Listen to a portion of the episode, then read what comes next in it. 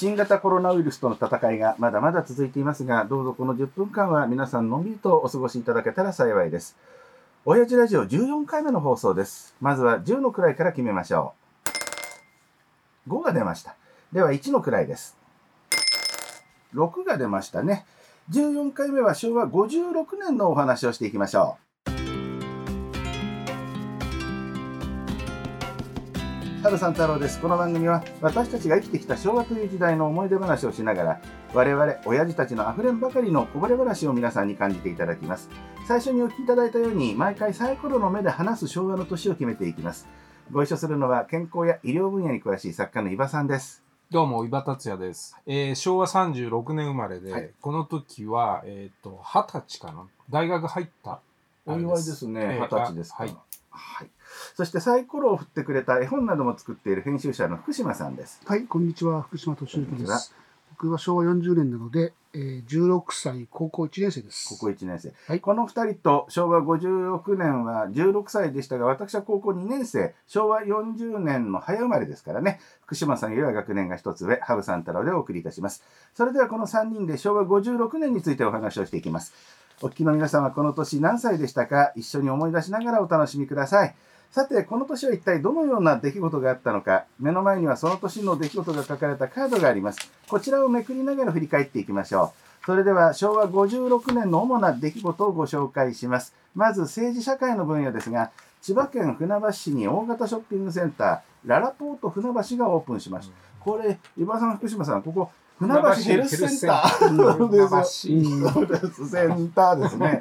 あの、大滝セベリなんてありましたよね。あと、海水プールなんてあったんですね。あそうなんですか海をせき止めて、かあの、プールになってて、海水のプールだったんです。ちょっと斬新ですね。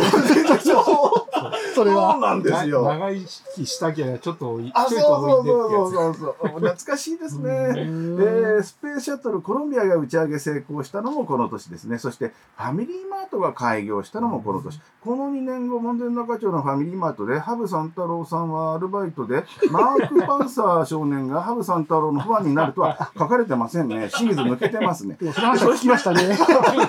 そしてスポーツの分野でございますが、大相撲の横綱輪島が引退、千代の富士が横綱昇進。ああね。代替わりになっていくんですね。そして阪神の江本投手。ベンチがアホやから野球ができへんと言って、首脳陣批判、任意引退処分になりました。ありましたね。そして芸能の分野でございますが、黒柳徹子、窓際のトットちゃんが空前のミリオンセラー。年末までに430万部を売り上げたってことですからね。イモ欽トリオが人気を博して、ハイスクールララバイが160万枚のヒット。えーピンク・レディーが後楽園球場でさよならコンサートを開催したのもこの年ということです。そして流行娯楽の分野ですけれども、貸しレコード店が大流行したのがこの年。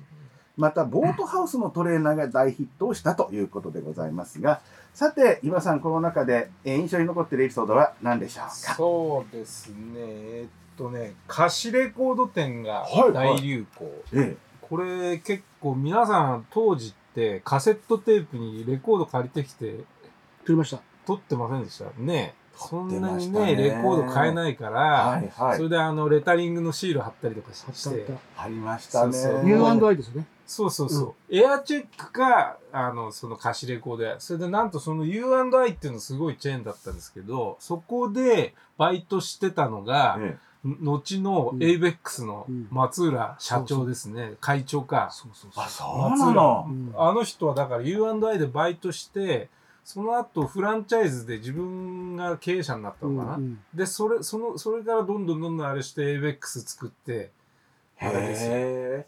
貸しレコード屋さんでアルバイトしたのがきっかけで、そうそうそう。今のようなあのような事業形態が生まれていくわけですかそうなんで。すよね。すごいですよ。だからなんか言ってみれば学生ビジネスの走りみたいな。うん経営ノウハウをそこから学んでったんだ。うおそらくそうだと思うね。まあなんか発想としては斬新と新しいですよね。ね。うん、そうそうそう。今、貸しレコード店なんてないよね。だってレコうんでもレコードがまた復活のそうそう。調子を上げてるだのか。からおそらく、まあレコード自体はね、だいぶあの若い子でも興味持ってる子はいるけどさすがにそれ貸してるっていうビジネスまでは知らないでしょあの、うね。貸本屋がね、うん昭和の昔にあったように、はいはい 僕らはでもそうそう貸本屋で知らないじゃないですか。はいはい。貸本屋なんてな、ねそうね。そうそうでも僕だからそれでねあの結構レコード借りていろいろテープ作ったりとかしてそれで選曲してねその友達のデートの時のテープとかまで作ってあげたことありますよ。ああ、何がお気に入りでいらっしゃったんですか？えーっとね、あの頃 AOR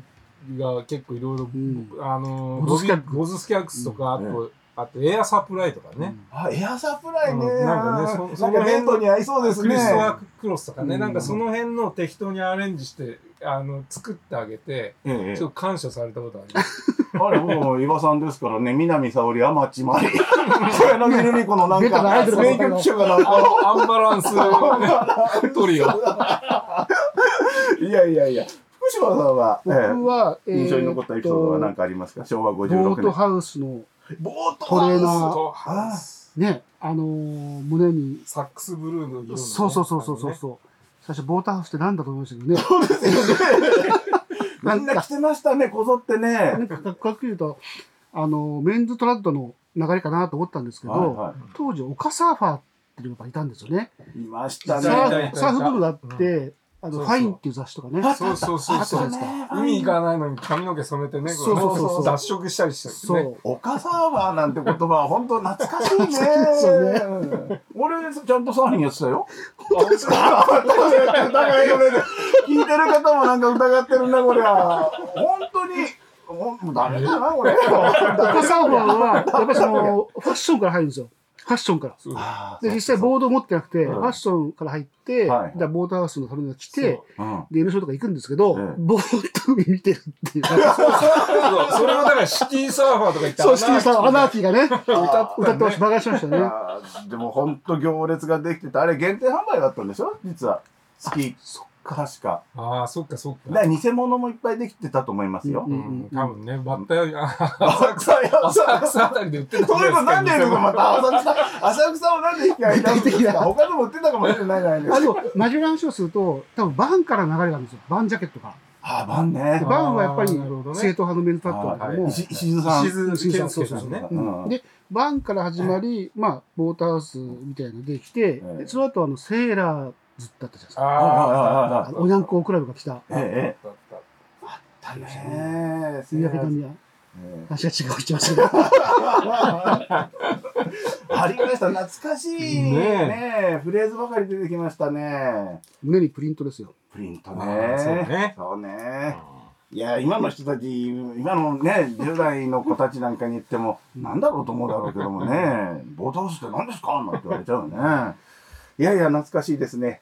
えさて、この番組では話題にふさわしい曲、その年のヒット曲をお送りしているんですが、まずはこの年のヒット曲を皆さんにご紹介いたしましょうか。昭和56年のヒット曲ですが、ルビーの指輪、寺脇。まあ、売れましたよねましたね。奥井田坊城、竜哲也、スニーカーブルース、近藤正彦、ハイスクールララバイ、モキントリオ、長い夜、松山千春、大阪しぐれ、都はるみ、街角トワイライト、シャネルズ、恋人よ、逸話真由美、チェリーブラッサム、松田聖子、守ってあげたい、松田由美などなどですが、まあ、たくさん、盛りだくさんのヒット曲でございます。さて、えー、今さん、福島さん、この中でお気になりたい曲は何ですか、はいはい、僕は、えっと、ルビーの指輪かな。本当はシャドウシティの方が好きなんですけどね。さすらいなんかもありましたね。そうそう、あの、リフレクションズっていうね。ね、買いました僕。あれ、それこそだから、ジャパニーズ AOR ですよね。だから、これ、なるほどねこの、この人の曲もないくつか入れてあげた気がします。そうですか。お手 製のね、うんテープに。そのお二人は仲良く未だにやってらっしゃるでしょそうなんですかね。ええ まあいろいろ人生ございましょうからね。福島さんは、は僕やっぱりあの、松山千春の長い夜ですかね。い、いい曲でしたよね。あの半分腰落として腰振るっていう、あーそうね。真似をなさいましたか？しました。今しなくて結構 それではですね、岩佐の福島さんのリクエストにお答えいたしまして、今日はこの曲をお送りいたしましょうかね。郷ひろみ、お嫁サンバでございます。ひらみ郷でございます。初めてモノマネをえーただ、この曲、権利の問題がございますので、ここではお聞かせできません。皆様ご勝手にお聞きになってください。それではお送りしましょう。郷ひろみ、お嫁サンバ。親父ラジオ。いい曲でしたね。全然似てないの、似てない。似てない。似てない自画自賛。そういえばこの年ね、8時で全員集合で、はいあのドリフの早口言葉ってのがね、ああ、ありましたね。大流行した年なんです。あの、怒りや長介さんは、実はこのスタジオのすぐそば、はい緑川小学校出身で、あそこの、そうなんですかそうそう。地元なんですね。だから、あの、あそこの小学校は朝礼の時校長がね、あ生徒に、8時だよって必ず、で、生徒がみんな全員集合って言うわけないじゃないですか。歯磨けよとか言わない。それが大事ですね。それを言えば、あの、先ほどの郷ひろみさんですけども、芸能人野球大会でバッテリーを組んだことがある、あの、我らが毒マムシさんだよ。おお、ひろみさんが、ひろみさんがピッチャーで、毒マムシがキャッチャーだったんですけど、さあ、この毒マムシサンデーの YouTube、ね、マムチャンネルが4月21日から配信スタートとなりますんで、ぜひご覧いただきたいと思います。えー私どものイケメンの清水が制作だそうでございますんでね。早いもんでお別れの時間でございます。次回は何年の思い出話になるんでしょうかお楽しみに。お相手はハブさん太郎。伊庭達也。福島敏之。制作清水康之でお送りいたしました。お聞きいただきましてありがとうございました。